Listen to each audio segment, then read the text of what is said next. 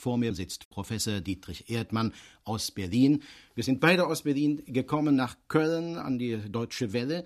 Aber es hat auch eine besondere Bewandtnis, dass wir hier am Rhein sitzen, denn Professor Dietrich Erdmann ist 1917 in Bonn geboren, ein Rheinkind. Herr Dietrich Erdmann, ich möchte Sie fragen, wie kommt es zu Ihrer musikalischen Entwicklung? Warum sind Sie Komponist geworden? Ich habe von meiner Jugend, von frühester Jugend an, äh, musikalische Eindrücke gehabt im Elternhaus.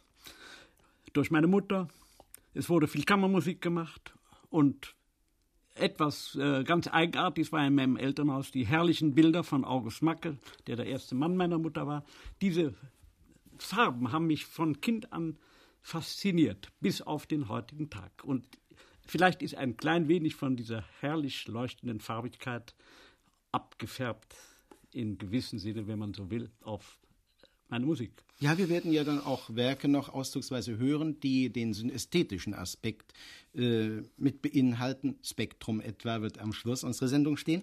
Äh, ich möchte aber fragen, auch wo Ihre erste konkrete Begegnung mit dem Selbstmusizieren, also mit dem Instrument stattfand. War es ein Streichinstrument, war es das Klavier?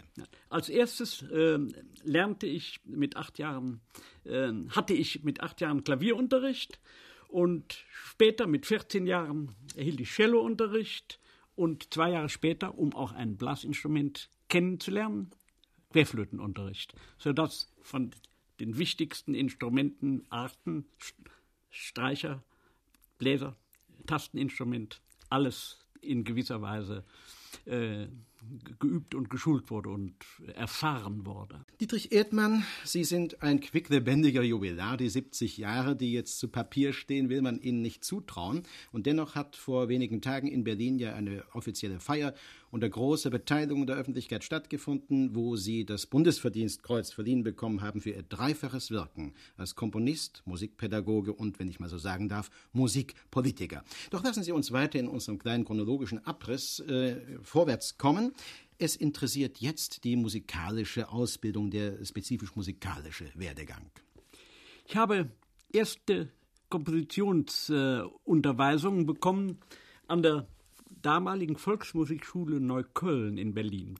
Und zwar von Paul Hindemith, dann von Harald Gensmer und dann von Ernst Luther von Knorr. Die waren alle, diese namhaften Leute waren damals alle an einer Musikschule tätig. Heute kaum vorstellbar. Ja. Äh, dann bin ich mit 17 Jahren an die Berliner Musikhochschule gekommen und habe dort zunächst die Aufnahmeprüfung mit Cello gemacht, bin im ersten Semester umgestiegen auf Dirigieren und äh, habe Dirigieren zu Ende studiert mit der staatlichen Reifeprüfung und nebenbei Komposition bei Koch Thomas studiert. Ah, breiter kann man es ja gar nicht anlegen. Das Spektrum und äh, dass Sie von Streichern was verstehen, haben Sie ja eben mit dem Streichtrio unter Beweis stellen können. Kompositorisch, und das ist ja sehr wichtig, dass Sie die Spezifik der Instrumente als Komponist beherrschen. Kurt Thomas, Sie nannten vorhin andere Namen, beginnt mit äh, Paul Hindemith. Es sind ja so ganz verschiedene Persönlichkeiten gewesen und Handschriften. Betrachten Sie das als verwirrend oder günstig für Ihren Werdegang? Äh, rückwirkend würde ich sagen, war das äh, sehr anregend und günstig, wenn man so sagen will. Ich hätte bei keinem der genannten Lehrer, auch bei Paul Hindemith, niemals ein äh, volles Studium haben mögen. Ich habe nie mich gerne untergeordnet. Aber ich habe dankbar jede Anregung aufgenommen und jeder dieser äh, Lehrer hatte Seiten, die sehr äh, anregend und inspirierend waren. Dietrich Erdmann, das Zentrum Ihres Schaffens ist eigentlich die Kammermusik. Man könnte direkt sagen, sie sei Ihr klingendes Porträt. Sie haben ein breites Spektrum anzubieten für die Besetzungen verschiedenster Beschaffenheit von einem bis neun Instrumente. Könnten Sie uns einige Höhepunkte oder einige Marksteine beschreiben?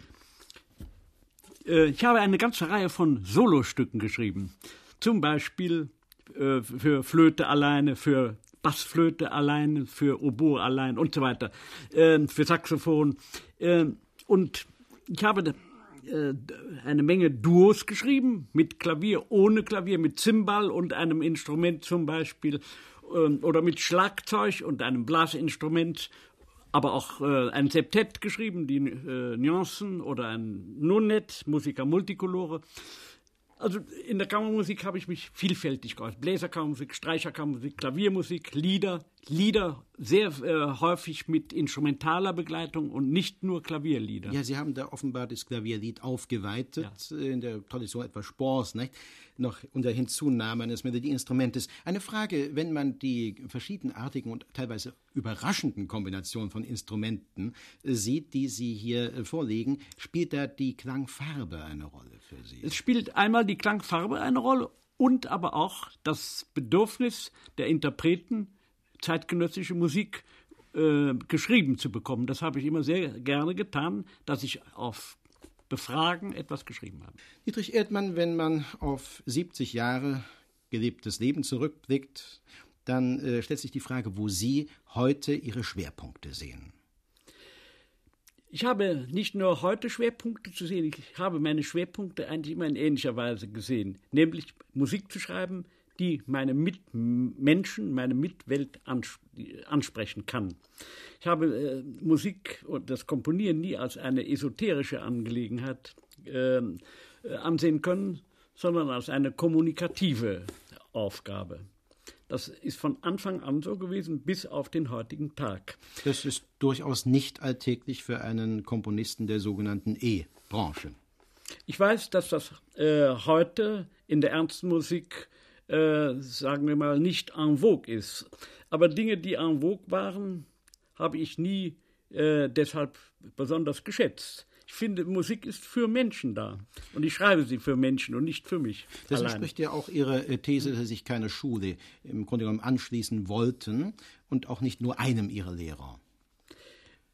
Äh, ich habe mich eigentlich zeitlebens niemals einer Schule anschließen mögen weder der Hindemitschen, so großartig Hindemith als Person und als Komponist, als Lehrer war, äh, ich mochte mich nicht unterordnen, ich mochte mich nicht beugen.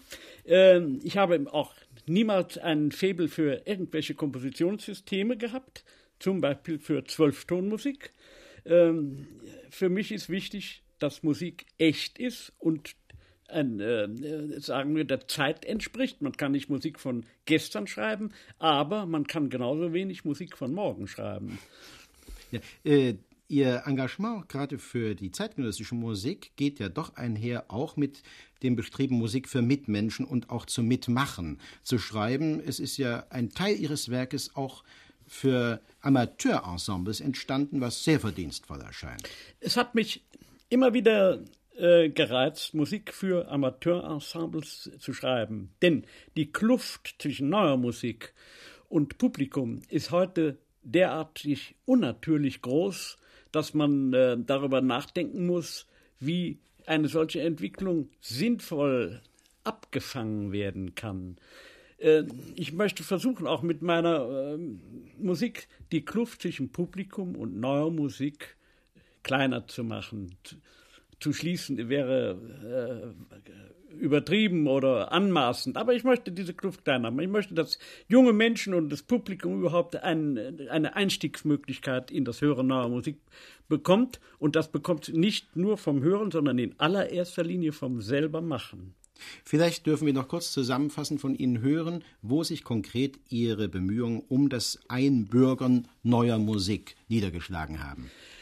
Einmal in Stücken, die ich geschrieben habe, für bestimmte äh, Ensembles, für bestimmte Solisten, für bestimmte Interpreten äh, und zum anderen äh, in der Tatsache, dass ich eigentlich mein ganzes Leben lang ähm, auch musikorganisatorisch tätig gewesen bin. Ich habe 1935 in der Nazizeit äh, den Arbeitskreis für neue Musik mit einem Mitstudenten namens Hans-Joachim Köllreuth, der heute in Brasilien lebt, gegründet und wir haben damals Werke, die bei den Nazis als äh, entartet ähm, galten, aufgeführt und hatten einen riesigen Zuspruch an Publikum.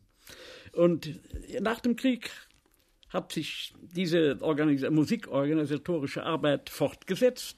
Ich habe 1963 die, äh, das Studio Neue Musik in Berlin gegründet, das zur Aufgabe hat, neue Musik in möglichst in einem möglichst breit breitem, breiten Spektrum dem Publikum äh, darzubieten. Und 1962 hab, äh, 72 habe ich der, den Arbeitskreis für Kammermusik gegründet, wo wir al alte und neue Musik gegenüberstellen, aber die neue Musik hat das Übergewicht, nicht die alte.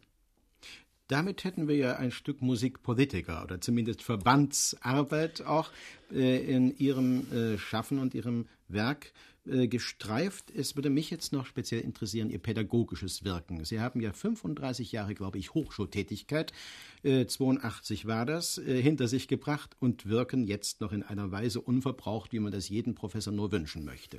Vielen Dank. Ja, das stimmt. Ich habe also äh, seit 1945, seit meiner Rückkehr äh, bis 82 äh, pädagogisch gewirkt. Und zwar zunächst, als ich aus dem Krieg wiederkam, an der Humboldt-Oberschule in Berlin-Tegel. Äh, ab 1947 bin ich dann an der Pädagogischen Hochschule tätig gewesen und habe doch das Musikseminar nach meinen Intentionen aufbauen können. Es ist ein schönes Zeichen und auch äh, das bestätigend, dieses Zusammenwirken von Pädagogik, einem politischen Auftrag, jetzt im zivilen Sinne jetzt der Musik und dem Komponieren, dass die Laudatio auf See vor wenigen Tagen in Berlin, wo Ihnen das Bundesverdienstkreuz überreicht werden konnte, dass die Laudatio vom Präsidenten der Hochschule der Künste Berlin gehalten werden konnte.